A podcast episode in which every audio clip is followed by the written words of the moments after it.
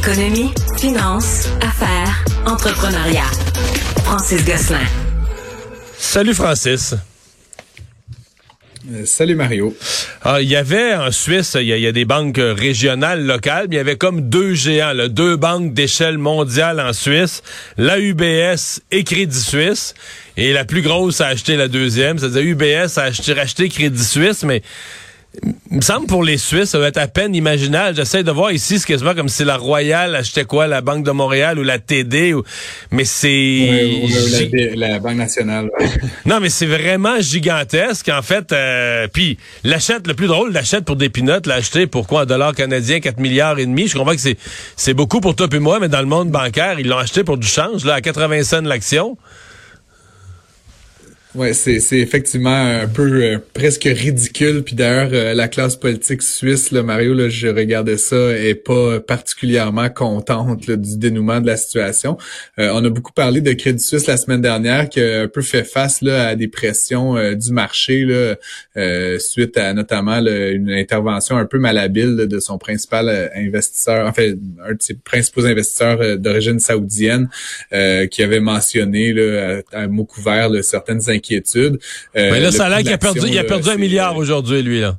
le Saoudien. Oui, ben c'est ça. Fait que, il, est, il, est, bien puni là, de sa maladresse, mais grosso modo, là, depuis euh, depuis quelques temps, là, depuis un mois, l'action a perdu 70 euh, de sa valeur, là, dont, dont, à peu près 60 la semaine dernière. C'est vraiment la courbe euh, chute le vertigineusement. Et donc, et donc UBS met la main là, sur sa principale rivale au pays pour, comme tu le disais, 4 milliards de dollars, ce qui est littéralement là, du pocket change, si tu me permets l'expression, euh, Mario. Euh, évidemment, UBS, euh, contrairement à Crédit Suisse, a eu une année extraordinaire l'année dernière. Juste l'année dernière, UBS a fait 7 milliards de dollars de francs suisses de profit, donc 9 Donc, il achète, il achète leur plus gros rival avec les profits de six mois. C'est vraiment une joke. avec la, avec la moitié de son profit annuel. Donc, c'est vraiment une joke. écoute, je, je, te, je te citerai pas, Mario, là, des décideurs Suisse, là, mais il y en a qui parlent que c'est une honte et que c'est de l'amateurisme. Donc, c'est comme euh, comme tu donnais la comparaison au Canada. Et au Canada, on a quand même 5, 6 banques financières. Euh, mais là, il y, a, où il y en a très peu. Euh, puis où Crédit Suisse faisait quand même partie des 30 plus grandes banques mondiales, ben, de voir l'une qui avale l'autre, encore une fois, pour une très petite véritable valeur, euh, c'est un peu gênant. Euh, L'État était un peu mal pris, là, puis je pense que la transaction se fait, là, mais c'est certain que du point de vue de plusieurs consommateurs, autant des, des consommateurs comme toi et moi, les particuliers, que pour les entreprises, en Suisse, en tout cas, c'est pas une très bonne nouvelle. C'est énormément de concentration entre les mains d'une seule institution, euh, et donc ça va, ça va mener à quand même à une certaine un certain resserrement peut-être de certaines conditions de crédit. Il y en a qui disent quand même que UBS, c'était pas non. Le deal est très bon, mais bon, il y a quand même euh, des conséquences. Là. Crédit Suisse était en difficulté. Euh, il y a tout un enjeu de, justement de fusionner les activités de l'une et de l'autre. Euh, donc, c'est pas non plus le walk in the park, là, mais, mais il va y avoir assurément donc plusieurs retombées, là, conséquences de ce, ce, mouvement assez majeur, je te dirais, dans l'univers bancaire. Mais Francis, on avait pu penser, là, à, tort ou à raison, la semaine passée, mais que le Crédit, Suisse avait son avenir assuré. Parce que quand même, la Banque centrale de Suisse, probablement pour éviter cette transaction-là, la Banque centrale de Suisse euh, avait avancé 54 en dollars américains, 54 milliards, une espèce de ligne de crédit là, pour euh, garantir les activités de Crédit Suisse. Ça peut être encore assez? Non, apparemment, non, effectivement. Puis d'ailleurs, ça, ce qui a ce qui a été étonnant, c'est que la promesse d'achat d'UBS sur les actions euh, de, de, Crédit Suisse, euh, je comprends bien autour de 80 cents de francs suisses. Puis l'action de Crédit Suisse a tombé en bas de cette valeur-là aujourd'hui. Puis l'action d'UBS également a chuté d'à peu près 7% Donc tu sais, il y, a encore, là, comme je le disais, c'est pas, il y a encore un péril quelconque tellement solide qu'il n'y a pas de péril sur UBS, mais la transaction ne plaît pas au marché ni aux investisseurs qui ont décoté les deux institutions, euh, malgré la fusion euh, prévue et malgré, comme tu le soulignes, l'apport de capitaux propres euh, de la part de l'État suisse. Donc, encore une fois, une, triste fin à cette histoire-là. évidemment, on préfère ça à, à, une chute de Crédit Suisse, comme on l'a vu pour certaines banques régionales américaines.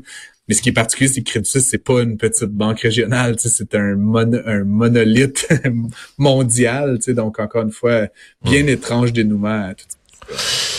La semaine passée, tu nous as parlé de, de Meta, la maison mère de Facebook, qui avait fait des coupures de personnel en novembre, mais qui, en, qui vient d'en refaire. Euh, même scénario chez Amazon. Effectivement, puis encore une fois, tu sais, toujours, euh, c'est toujours drôle de l'exprimer en proportion. Évidemment, Amazon, c'est un des plus grands employeurs du monde avec 1,5 million euh, d'employés au total. On avait appris euh, l'automne dernier qu'ils licenciaient 18 000 personnes, donc peut-être 1% grosso modo, de leur force de travail. Ben, ils rajoutent aujourd'hui à ça 9 000 personnes. Mais tu sais, si on l'exprime en pourcentage, ça semble être peu, mais on parle quand même au total de 27 000 personnes, Mario, qui vont perdre leur emploi ou qui l'ont déjà perdu chez Amazon. Ce qui est aussi particulier, euh, Mario, c'est que j'avais l'impression, puis comme plusieurs, que les licenciements qui avaient lieu jusqu'ici, c'était dans des fonctions, disons, un peu périphériques, non essentielles et tout ça. Là, ce qu'on apprend, c'est que dans les 9000 personnes qui sont visées actuellement, euh, il y a Amazon Web Services, qui est quand même la vache à lait d'Amazon. Donc, c'est Donc, leur service de, de cloud, d'info nuagique? De cloud, Effectivement, donc qui est un des leaders du marché là, mondial avec euh, avec quelques joueurs dont Google et, Microsoft. Donc c'est vraiment c'est c'est le secteur profitable d'Amazon. Tu sais ce qu'on voit d'Amazon les, les vidéos puis les livraisons de colis ils font de l'argent sur le très, très gros volume, mais Amazon Web Services, le cloud, c'est très, très profitable par dollar de vente. Euh, et donc, de couper là-dedans, je trouve ça un peu risqué. Euh, on n'en avait pas parlé, Mario, mais euh, Amazon avait aussi mis la main sur Twitch, qui est une plateforme de diffusion là, en, temps réel, donc un peu comme à la YouTube, si tu veux, mais vraiment destinée pour les créateurs, pour les gens de, jeux vidéo, service de live streaming. ben, ils ont licencié également des dans ces, ces équipes-là. Euh, il y avait eu pas mal de, de, de comment dire, de, de personnes qui s'étaient plaintes là, que suite au, au, rachat, les créateurs étaient moins bien traités, euh, ils étaient moins bien rémunérés, là, alors que lors de l'achat, évidemment, on avait dit que rien ne changerait. Amazon a commencé un peu à squeezer le citron. Puis là, aujourd'hui, on apprend qu'ils vont remercier des gens. Et finalement, bien, évidemment, dans tout ça, ils vont remercier des gens aux ressources humaines également.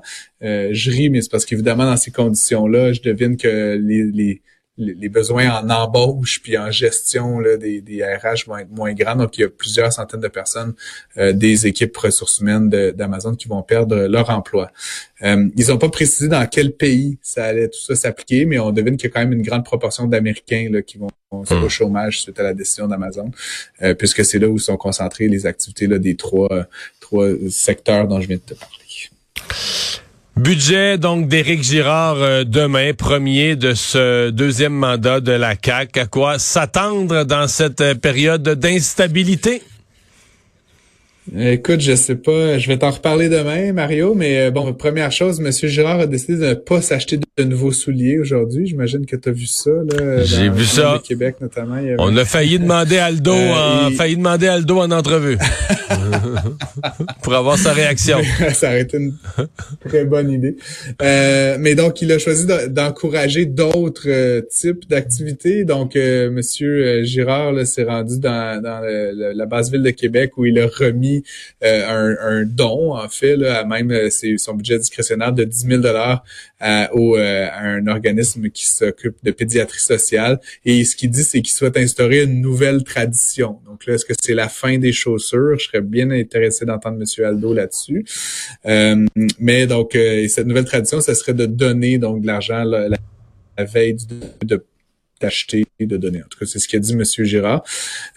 sinon, il a déjà dévoilé une clause du budget qui est un don de 50 millions de dollars, qui est quand même pas une petite somme pour un organisme, qui est la fondation du docteur Julien. Euh, donc Julien là, qui arrive un peu à la fin de sa carrière, donc il reçoit une très très grosse somme euh, au sein du budget. Euh, sinon, euh, encore une fois, M. Girard n'a pas confirmé si les, les baisses d'impôts annoncées lors de la campagne allaient se concrétiser lors du budget. Je parierais avec toi, Mario, qu'il va aller de ben l'avant ben avec ça. Ben Il n'y a pas d'ambiguïté en ce qui me concerne. Effectivement. Et puis sinon, euh, pas mal d'autres euh, éléments là, de stimulation fiscale justement pour faire face euh, à la vie chère. À, à, mot couvert, M. Girard semble dire que les résultats de l'économie jusqu'ici et sa boule de cristal lui indiquent que les choses vont mieux que ce, qui, ce à quoi il s'attendait. Et donc, il y a peut-être un petit peu plus de marge de manœuvre que ce qui était prévu mais en fait, la dernière mise à jour en novembre. Dans les, les, prévisions économiques, là, si on se reporte l'été ou quand notre saison a commencé, le retour de l'été, on disait, ouais, danger de récession en fin d'année ou au début 2023. On est là. On a presque un trimestre de passé en 2023. On est à quelques jours de la fin du trimestre. Et moi, en entrevue la semaine passée, vendredi, Éric Girard me disait, ben, finalement, en fin d'année, il n'y a pas eu de récession. Puis dans le premier trimestre, c'est même meilleur qu'on pensait. On n'est pas, on est en légère croissance, mais en croissance. Et là, on est rendu à dire, ben là, la récession, s'il y en a une, elle pourrait être en deuxième moitié de 2024. Fait que je sais plus comment l'interpréter. Est-ce que le risque de récession est reporté ou est-ce qu'on est juste en train de l'éviter puis on veut pas se faire d'accroire? Est-ce qu'on est en train d'éviter le scénario de récession?